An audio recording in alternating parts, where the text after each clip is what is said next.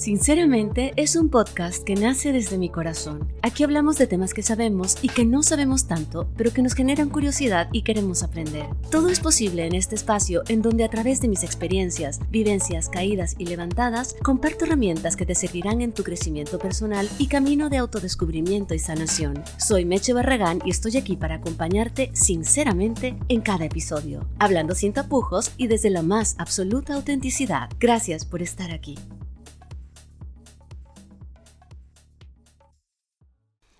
Hola, ¿qué tal? Muy buenos días, muy buenas tardes o muy buenas noches, donde quiera que te encuentres y de donde quiera que me estés escuchando. Gracias por eh, abrir este podcast.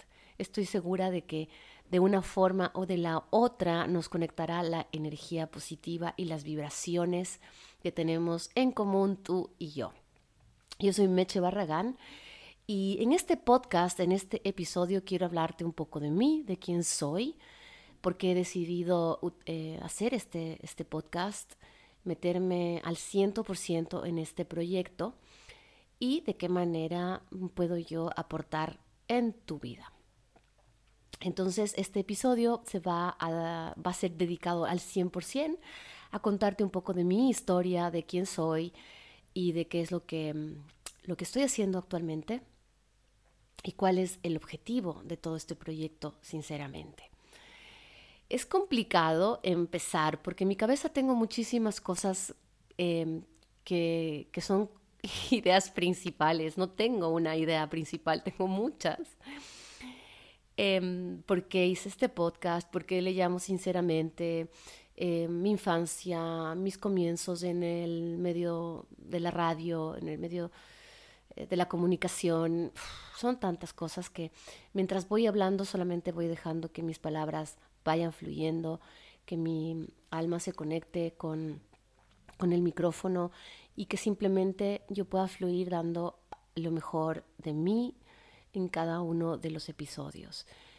Em, yo fui una niña, la primera hija de un matrimonio de padres súper jóvenes. Me tuvieron a los 18 años ella y a los 18 años él. Los dos eran súper, súper jovencitos y tuve pues la suerte de nacer en una familia donde mis dos padres son y han sido supremamente eh, cuidadores, amorosos, pendientes. Tuve una figura paterna y tuve una figura materna desde niña. Em, pero asimismo, esa misma figura paterna y esa misma figura materna son las que me han llevado a tener pues los más grandes conflictos de mi vida, los más grandes dolores de mi vida y también las más grandes sanaciones y las más grandes enseñanzas de mi vida.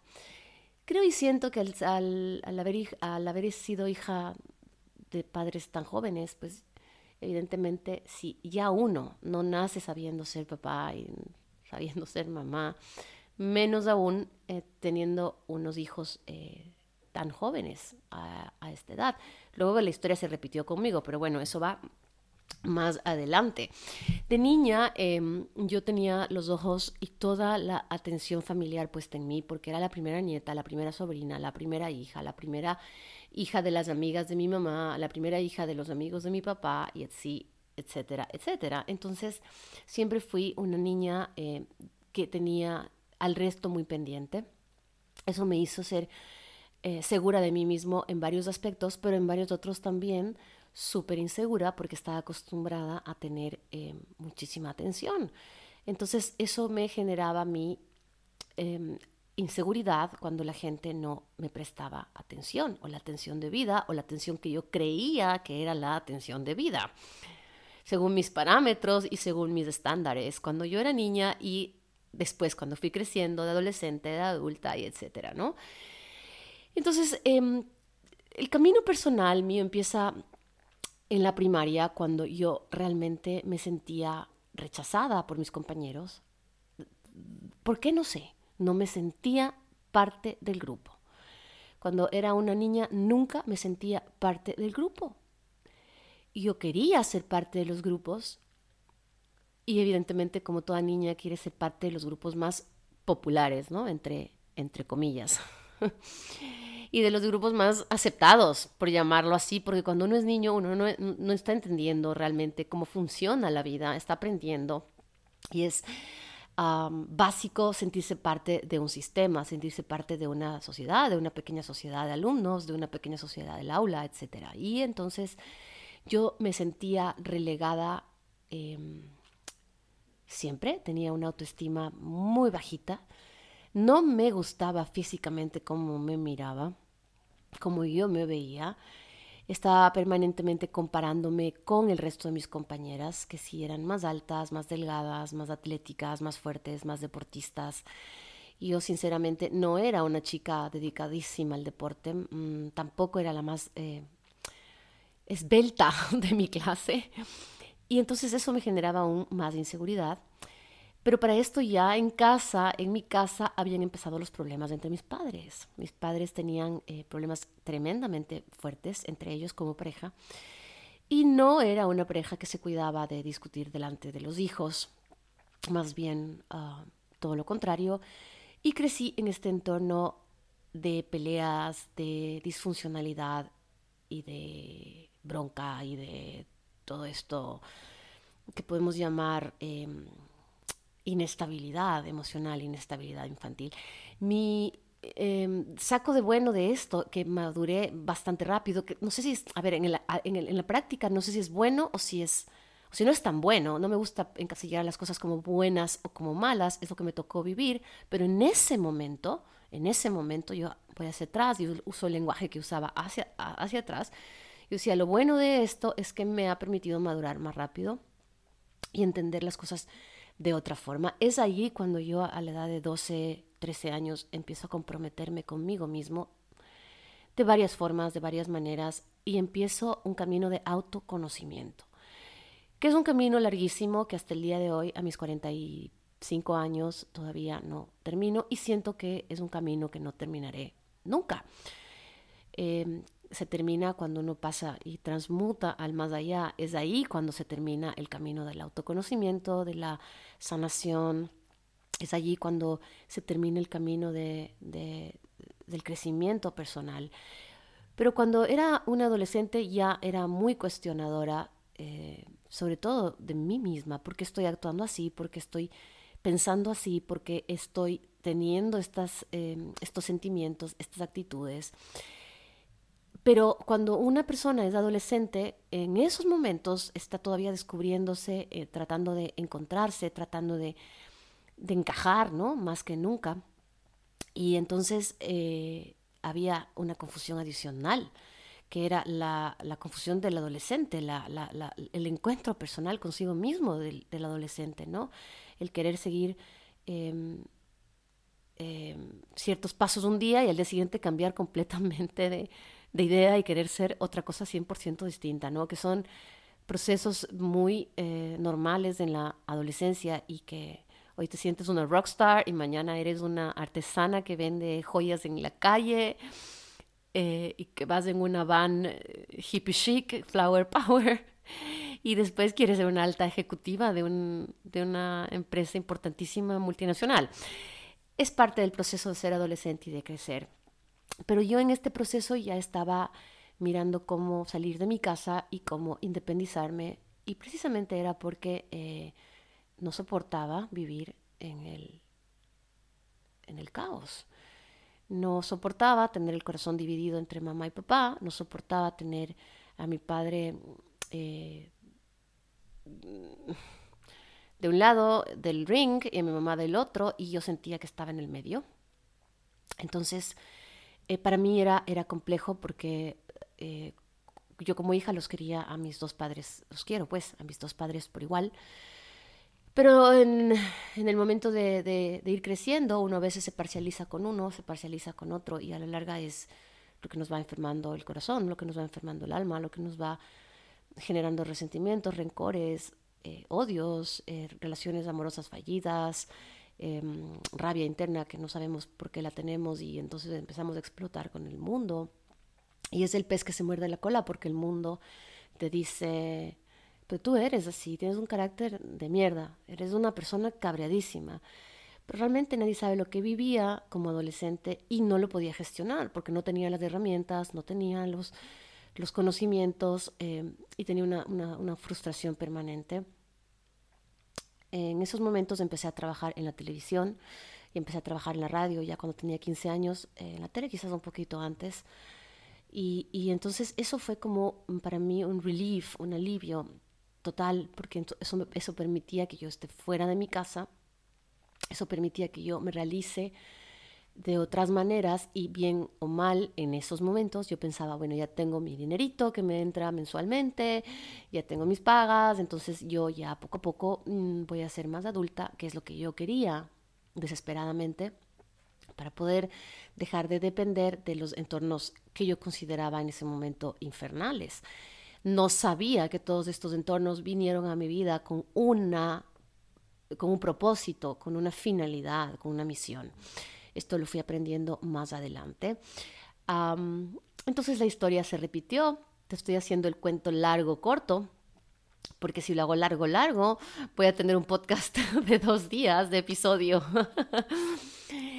Ah, ok, no lo voy a hacer tan corto, voy a tratar de, tomarme mi tiempo, el que tenga que tomarme para contarte eh, un poco de mi historia, que igualmente seguirá saliendo en otros podcasts, en otros episodios. Voy a ir, porque a mí lo que me gusta mucho es hablar con, con mi público, también desde mi experiencia, porque siento que, que he logrado muchas cosas que pueden servirte eh, con mucha humildad te lo ofrezco y si alguna de mis experiencias te sirve, yo estoy dispuesta a compartirla contigo siempre que sea necesario. No tengo ningún tipo de vergüenza, sinceramente, por eso le he puesto el nombre así a mi podcast porque yo soy así, muy directa, muy sincera y digo las cosas a veces porque sí, no, no tengo vergüenza de contarte, mira, a mí me pasó esto, me pasó aquello alguna vez y, y bueno, em, para no desviarme de lo que estaba, lo que quería contarte es que luego yo también a los 17 años em, eh, me quedé embarazada. Em, era un patrón, evidentemente, que se iba a repetir. Luego, no, en ese momento yo no lo, no tenía claro, pero luego, evidentemente, era así, ¿no? Tenía que repetirse por muchas razones. Pero una de ellas fue porque en la práctica de ese momento yo lo que quería era ya ser una adulta, o sea, quería crecer desesperadamente. Lo veo ahora, ahora lo veo. En ese momento quizás no lo sabía, de hecho no lo sabía. Y pues eh, nació mi hija, mi primera hija. Para mí fue siempre una suerte, nunca fue un peso encima, nunca fue... Em, de, oh, se me va a joder la vida porque esta criatura me va a dejar, eh, me, va a frustrar mi juventud. Más bien, em, yo la veía como una motivación y como una, sí, como una tabla de salvación a mi familia y decir, eh, ahora tengo mi propia vida. Ya no tengo por qué escuchar gritos, peleas, llantos, humillaciones, desesperaciones eh, y todo lo que ahora trabajo contigo, contigo, contigo y contigo también para lograr eh, cambiar esos comportamientos, ¿no? Eh, entonces yo veía la, maternidad tan joven como esta oportunidad de oro para poder eh, tener mi espacio, mi propia familia, mi propia vida y ya no tener que seguir viviendo allí.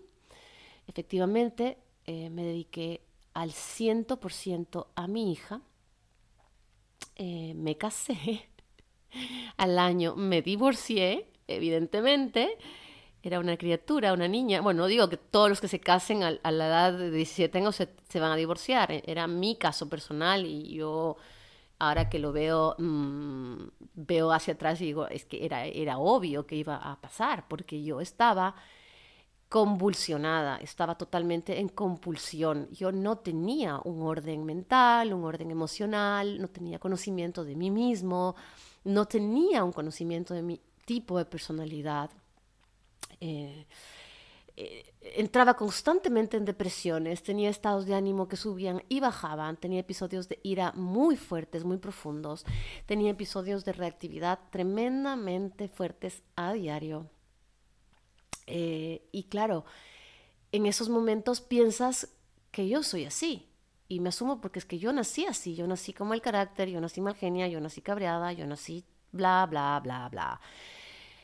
Pero esa voz interior, esa alma, esa, esa, esa vocecita pequeña que te dice, hay algo que puede cambiar, nunca me dejó de lado, ni de niña, ni de adolescente, ni ahora de adulta. Esto me acompañó siempre y siempre yo en el fondo de mi alma, porque el alma sabe, aunque la conciencia no lo sepa, el alma sabe, yo tenía la esperanza de que había algo que yo tenía que aprender y de que había algo que yo podía modificar.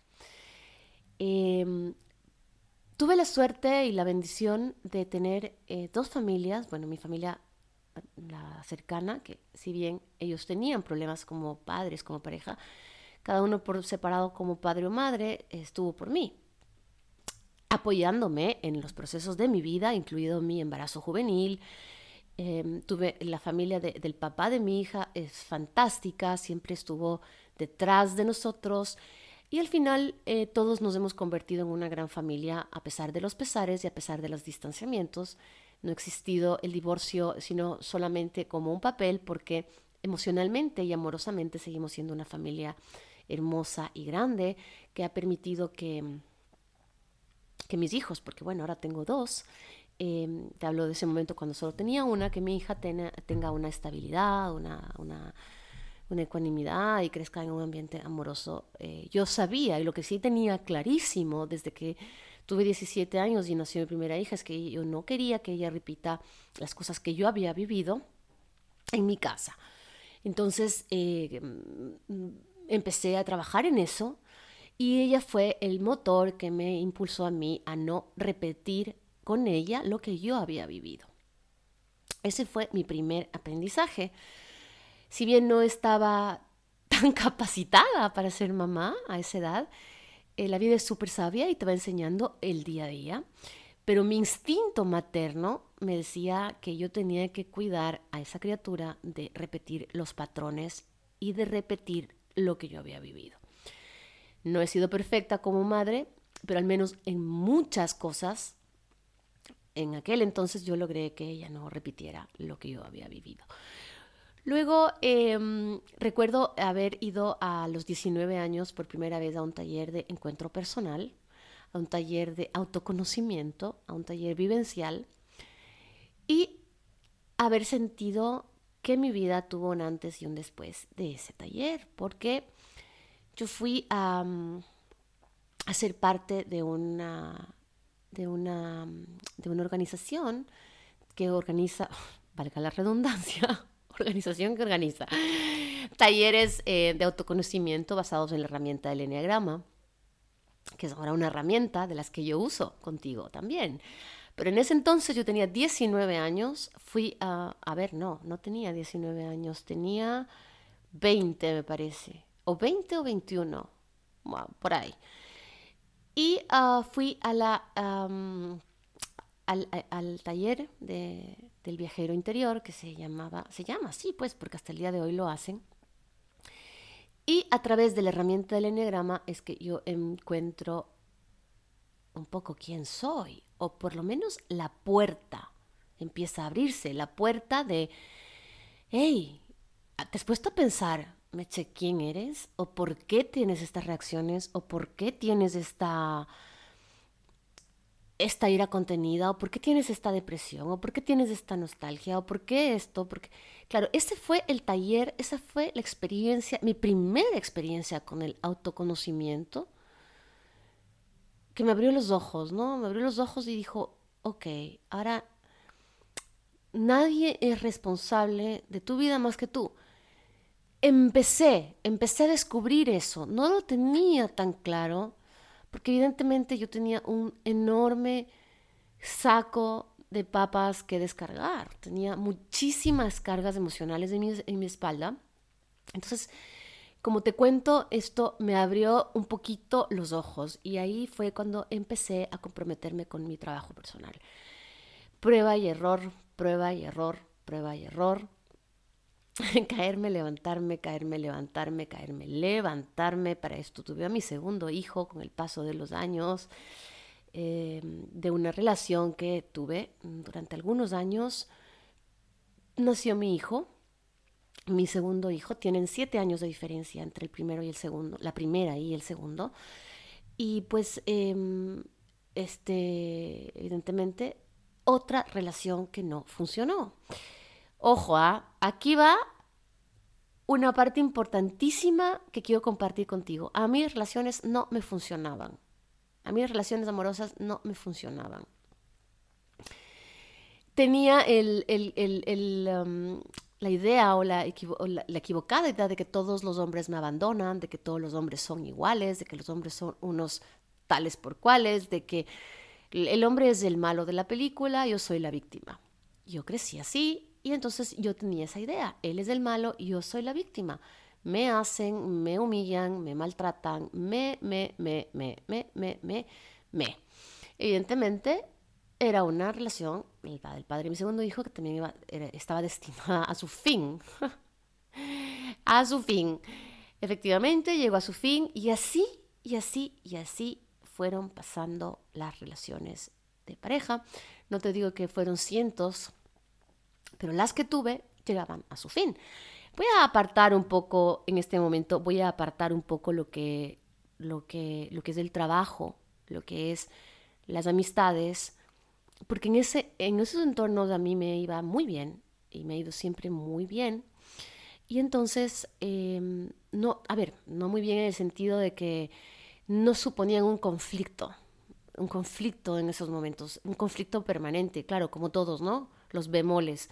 Hoy estoy bien, mañana no, hoy gano más, hoy gano menos. Sobre todo nosotros los emprendedores, los independientes, los autónomos, no tenemos un sueldo fijo de nómina, eh, donde a fin de mes ganamos X cantidad. Entonces es como un poco más, em, insegura, ¿no? La, la, llegada a fin de mes, porque hay meses que ganas más, hay meses que ganas menos. Pero no significaba un problema grande porque tenía programas de radio exitosos, eh, tenía apertura y buenas relaciones públicas, relaciones humanas interesantes. Mi talón de Aquiles eran las relaciones afectivas. Eh, tenía yo una dependencia emocional súper fuerte a mis relaciones, pero súper, súper fuerte. Tenía em, la herida de abandono, eh, de abandono, de rechazo completamente abierta. Em, no podía distinguir entre lo que era dignidad y humillación, para nada, o sea, tenía total y absolutamente cambiada la información. Entonces, eh, crecí con esta dependencia amorosa y con que el hombre es el malo y ojalá el próximo que llegue a mi vida no me deje, ¿ok? No me abandone, no me rechace. Pero ¿qué es lo que estaba ocurriendo? Que la vida me estaba diciendo a gritos y a golpes y a palos y a llantos y a mocos, ¡Ey! Loca, no te estás dando cuenta que tienes que limpiar y sanar ahí una cantidad de cosas de tu infancia, de tu padre, de tu madre, de tus compañeros del colegio, para que tus em, emociones se equilibren y sobre todo porque yo no me amaba a mí mismo. Yo amaba el personaje que había creado. ¿Cuál es el personaje que había creado? Una locutora de radio exitosa desde que tiene 15 años, una chica que ha trabajado en, la televisión muchos años. Luego dejé la televisión porque no es algo que realmente me conectaba. Esa es otra historia de otro podcast y otro capítulo. El, cómo dejar las cosas que tú crees que son, pero realmente no son. Entonces, eh, pues la radio sí, que siempre ha sido mi vida, los micrófonos, esto es algo que, está en mí, en mi ADN, yo no lo he pensado jamás dejar. Em, entonces, claro, em, yo en mi vida laboral y, de amistades estaba bien. Y pues eh, mi problema era, eh, ¿y ahora cómo sano toda esta barbaridad? Entonces me metía dos semanas en terapia y decía, y ya estoy bien, porque yo ya, ya he notado y como soy supremamente inteligente, ya tengo las pautas necesarias que la psicóloga a mí me ha dado para salir adelante. Yo ya lo tengo claro. Em, entonces, sí, sí veo, acepto y reconozco que no estaba comprometida del todo con mi trabajo personal. Porque claro, nosotros hemos sido criados primero eh, en mi generación, ¿ah? De que el, que el niño iba al psicólogo era porque estaba inestable o tenía algún problema grave, ¿no? Era el, raro, el raro del, del, del, la aula, ¿no? Em, y en casa también, era como, oh, necesito un psicólogo, esta chica. E, e, era el, el, el, que te etiqueten de loca, ¿no? Loco, inestable. Ahora no, ahora ya tú lo puedes decir abiertamente, voy al psicólogo, voy al psiquiatra, voy al coach, voy al mentor, voy a, al terapeuta X, Y, Z. Pero en ese entonces era complicadísimo y además había que guardar mucho silencio y ser muy discretos con el tema de psicólogos y terapeutas, porque ¿qué va a decir la, gente? y pensar que hasta el día de hoy todavía se piensa así en algunas sociedades, familias. Pero bueno, cada vez es menos y eso es algo muy positivo que puedo rescatar. Uh, Talleres iban, talleres venían, certificaciones iban, venían. Ah, no, certificaciones no todavía. Talleres sí. Talleres iban, venían, psicólogos, psiquiatras, iban, venían. Psicólogos y psiquiatras, y psicólogos y psiquiatras, y psicólogos y psiquiatras. No recuerdo exactamente cuándo fue en mi vida que vi con un coach. Un coach que me puso a pensar por primera vez en mí, eh, ojo, a que no estoy menospreciando a ningún psicólogo ni ningún psiquiatra. De hecho, yo sigo teniendo mi psicóloga, ojo, porque hay momentos en la vida en los que necesito terapearme aquí y aquí y aquí. En otros momentos voy a mi mentor, en otros momentos voy a mi coach, en otros momentos voy a mi terapeuta eh, holística, en fin. Eh, pero en esos momentos que yo solo conocía a los psicólogos, vi con un coach y este coach me puso a pensar en, que realmente el problema, y lo pongo como, no es una palabra que usaría, pero en ese momento yo usaba esa palabra muy seguido y decía, ah, ahora entiendo que el problema soy yo, que no es el problema. Yo lo usaba así, pero ahora te digo, hablando como en ese entonces, yo hacía, ah, el problema soy yo, el problema no es del resto. Ahora cambio la palabra problema por responsabilidad, ¿ok? Que que se oye más bonito y es más real. Pero en esos momentos yo decía, ok, ahora voy, voy viendo que el problema no soy, que el problema soy yo, que tengo que cambiar aquí, que tengo que cambiar allá. Pero había algo muy importante y muy fuerte que se llama ego, que es el gran oponente de tu vida, que no te deja tomar acción. Porque yo ya tenía clara la película de qué es lo que yo estaba haciendo que no me estaba conviniendo, pero me daba pereza actuar. Estaba buscando esto, la pildorita mágica o el coach o el psicólogo o el terapeuta que me diga, oh, te voy a imponer las manos y te voy a sanar. en serio que estaba pensando que, podía llegar una sanación cuántica a ese nivel de que yo salga de la sesión nueva. y no es así porque gran parte eh, del trabajo de sanación y de remodelación y de rediseño de uno mismo viene de uno mismo. La mayoría, ¿no? El, que está detrás, llamémoslo el guía, te ayudará, te acompañará, pero el trabajo lo hace uno. Es como pretender entrar al gimnasio, pararse en el medio del gimnasio y que las máquinas empiecen a trabajarte a ti. Eh, y durante muchos años estuve eh, de psicólogo en psicólogo, de terapeuta en terapeuta, de chamán en chamán, de curso en curso, de libro en libro, de audio en audio, sin sentir realmente que llegaba a algún sitio. Eh, es decir, sentía por momentos alivio, como un relief, ¿no? Como una sensación de después de salir de alguna sesión o después de ir a algún seminario, después de hacer algún curso, o después de leer algún libro me sentía súper empoderada, súper motivada. Pero claro, como el compromiso real no venía desde el alma, o quizás me faltaba todavía lo que llamamos tocar fondo, ¿no? Porque, bueno, cada uno tiene su fondo. Hay fondos eh, que para ti quizás pueden ser gravísimos, eh, oscurísimos, y para otra persona ese mismo fondo, mm, pues comparado a lo que ha vivido en su vida, no significa nada. Entonces, compararnos no es bueno no es lo más propio, pero en mi caso, en mis estándares de lo que era el fondo o de lo que sigue siendo el fondo, yo no todavía sentía que a lo mejor eh, pues mi alma, ¿no? Sentía que, le, faltaba vivir un poco más de dolor y sufrimiento. ¿Por qué te lo digo? Porque hoy por hoy elijo sanarme sin pasar por el proceso doloroso, sin pasar por el proceso de decepción, sin pasar por el proceso de angustia, de, ansiedad. Pero antes, em, quizás, em, pues tenía yo la idea equivocada inconscientemente de que para sanar había que sufrir, que todos los procesos eh, dolorosos son así y que hay que pasarlos y, y al final sanarás, ¿no?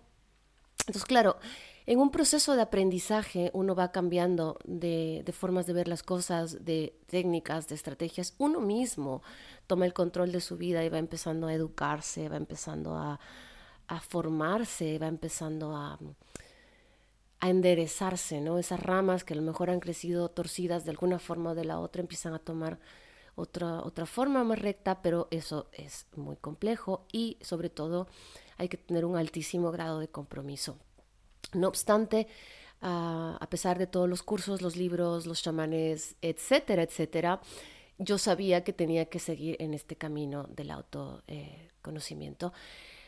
Pasaron muchos, muchos meses, muchos años, te estoy haciendo la historia larga, corta.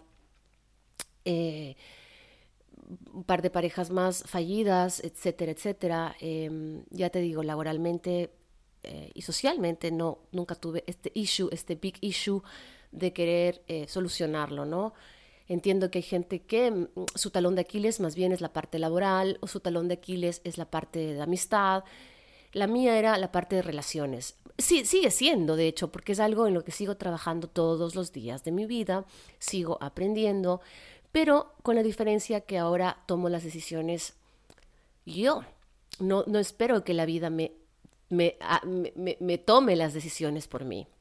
Las tomo yo y asumo las consecuencias de que esa decisión fue eh, correcta en su momento, incorrecta en su momento. Ya no me latigo porque a lo mejor me equivoco tomando una decisión actual de pareja. Ya no me latigo porque, porque ya no estoy en ese papel de víctima. Pasaron los años, eh, para hilar a lo que estaba hablando hace un momento, y di con, con el centro de Cábala, con la escuela de Cábala, al cual ya no pertenezco, pero también aprendí muchísimo eh, sobre la filosofía cabalista, sobre la Cábala. Es una filosofía que a día de hoy sigo aplicando en mi vida como, como, como una ley personal. creo que en algún momento haré un post, eh, un post, un, podcast es que hace un momento estaba en el Instagram haciendo un post, un podcast de la Cábala, que para mí, ah, después de tanto, de tanto eh, buscar, creo que esta filosofía eh, que tiene la, edad del mundo, básicamente, es lo que a mí me, me terminó de, de hacer responsable o fue la filosofía en la que yo terminé como de entender realmente y de convencerme de que la única responsable de todo lo bueno, todo lo malo, todo lo gris, todo lo blanco, todo lo negro era yo. Por si acaso, si es que escuchas un sonido de fondo, es la lavadora.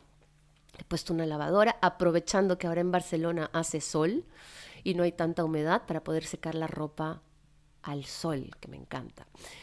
Entonces, eh, estuve muchos años metida en, la Kabbalah, como te digo, sigo estudiándola, sigo practicándola, pero ya no estoy em, dentro del centro eh, por razones múltiples.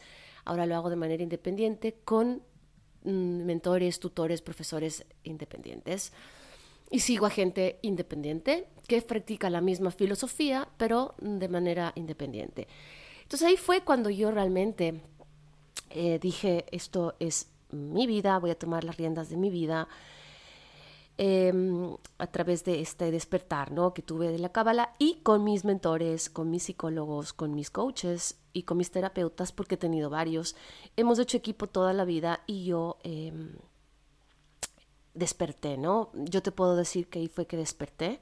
Despertar no significa iluminarse, ni emerger, ni levitar, simplemente desperté, desperté a mi vida, desperté a hacerme cargo de mis responsabilidades, desperté a asumir mis equivocaciones sin culpa, sin flagelarme, sin torturarme, sin autodestruirme, Porque yo creo que todos los seres humanos tenemos, en una medida u otra, tenemos em, una forma de autodestruirnos. Eh, hay personas que se autodestruyen dejando de comer, otras personas que se autodestruyen comiendo mucho, otras personas usando drogas, fumando, no durmiendo, trabajando en exceso, eh, entrenando mucho. Esa, esa, por ejemplo, mi forma de evadirme es esta, ¿no? El trabajar muchísimo, el tener miles de proyectos, miles de, actividades diarias eh, para yo llegar a las 12 de la noche a mi casa y decir estoy fundida, no puedo más. Y entonces esa es mi manera de evadirme y al final de autodestruirme. Pero ahora lo tengo claro.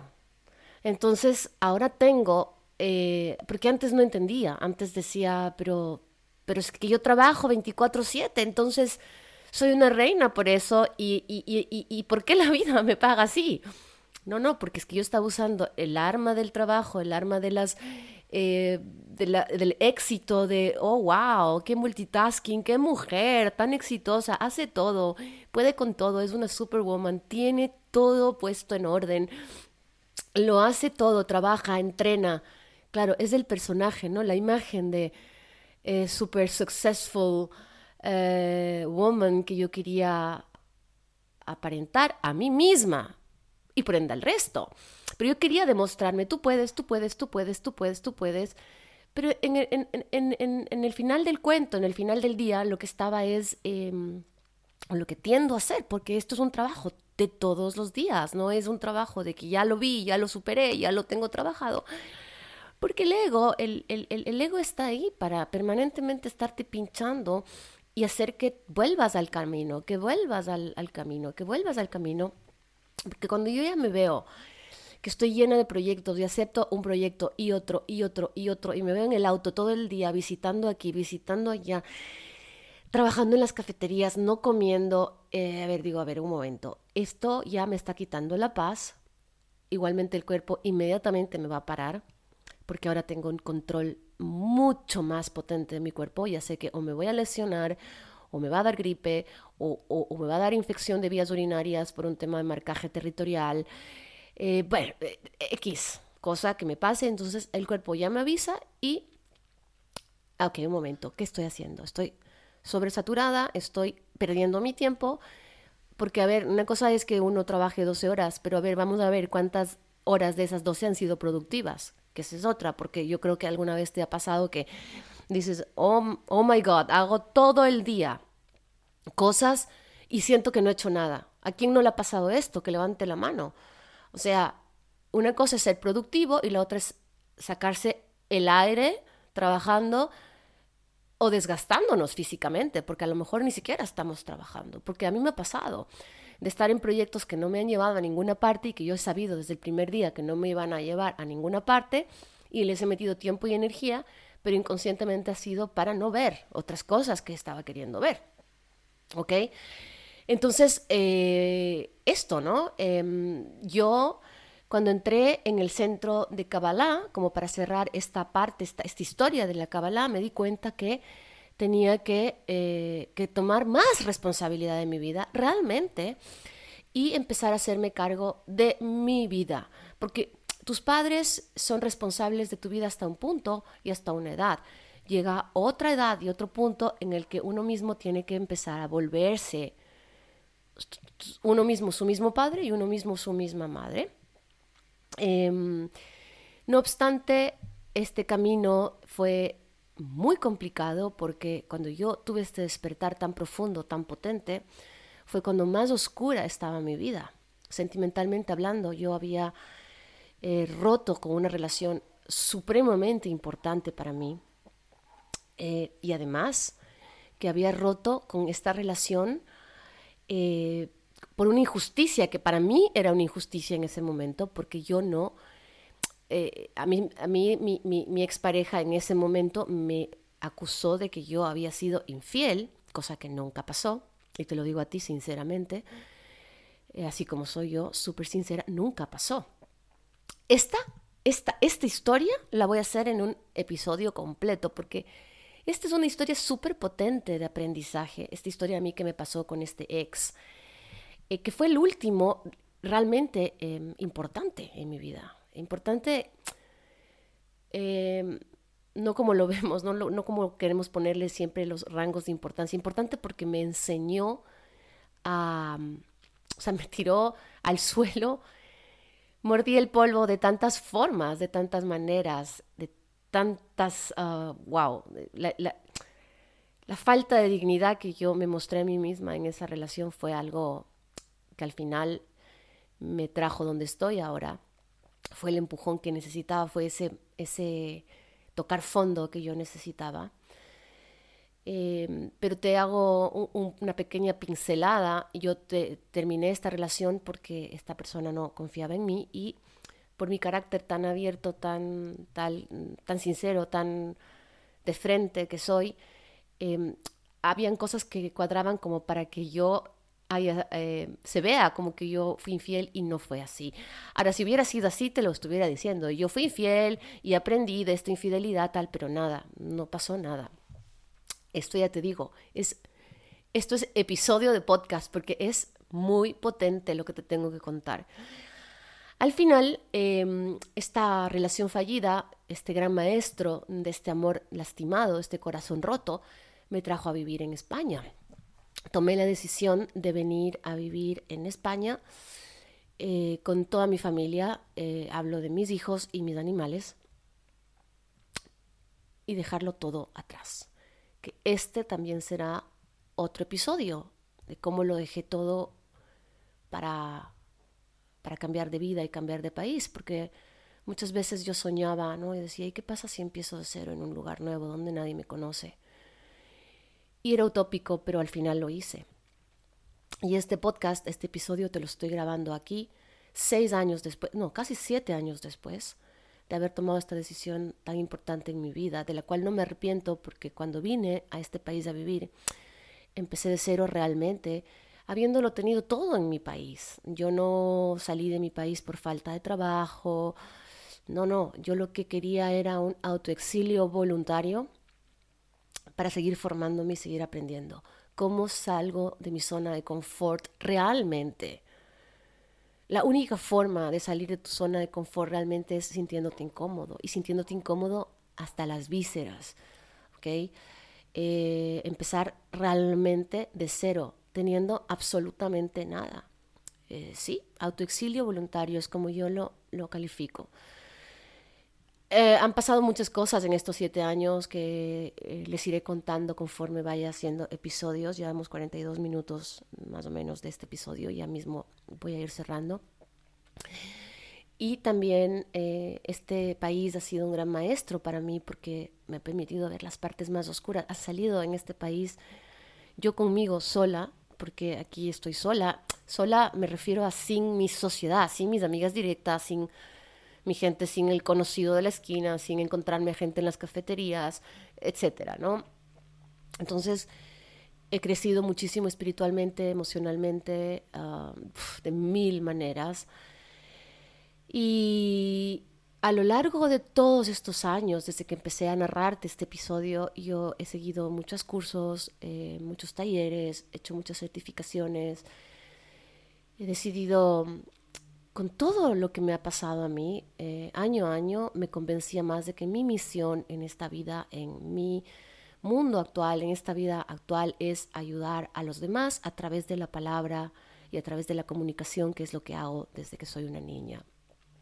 ¿Por qué si tengo ciertas virtudes y ciertos talentos, no compartirlos con el resto y no ser parte del crecimiento personal del resto y no poder hacer un mentorado a otra persona que está pasando por una situación similar, eh, por una situación de falta de amor propio, por una situación de algún entorno infernal que vivió, por una separación, por una decisión de tomar, por muchas cosas, porque en cuarenta y pico de minutos o en cincuenta minutos que dura este episodio yo no puedo contarte toda mi vida. He tratado de coger un poquito de cada etapa, pero no puedo eh, contarte todo, pero sí que he vivido cosas potentísimas que me han permitido ahora estoy donde yo estoy.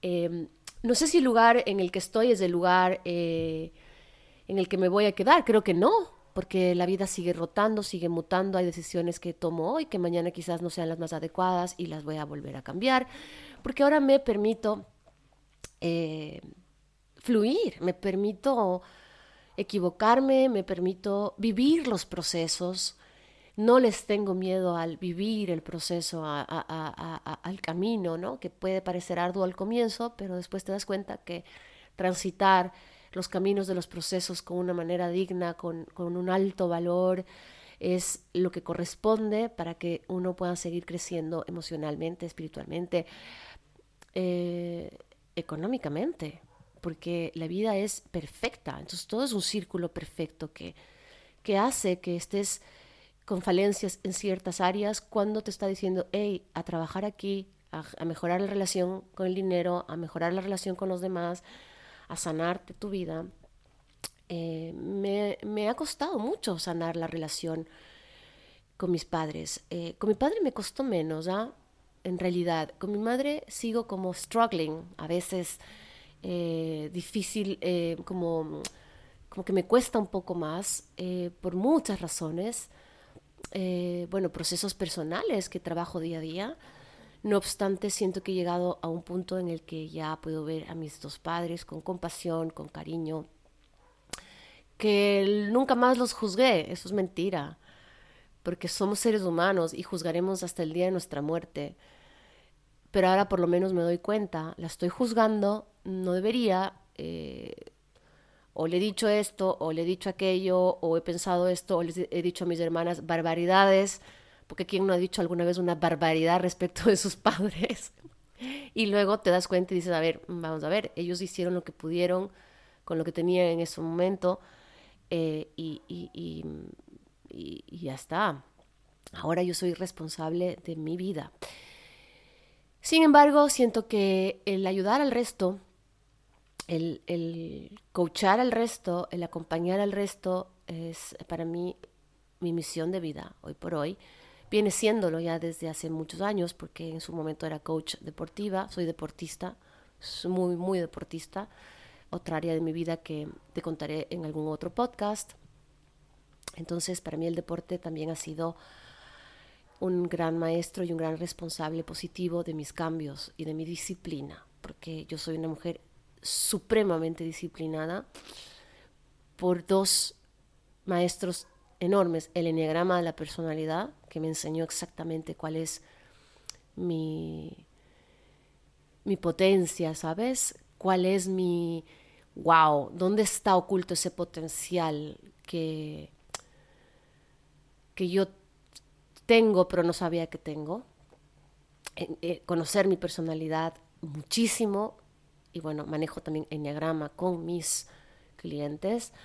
Eh, es una herramienta de las más poderosas que yo conozco para encontrar tu personalidad, para conocerte, para actuar en consecuencia y para justamente trabajar en aquellas falencias. Entonces, para mí, la disciplina me la ha dado el enneagrama la personalidad, la herramienta y el deporte.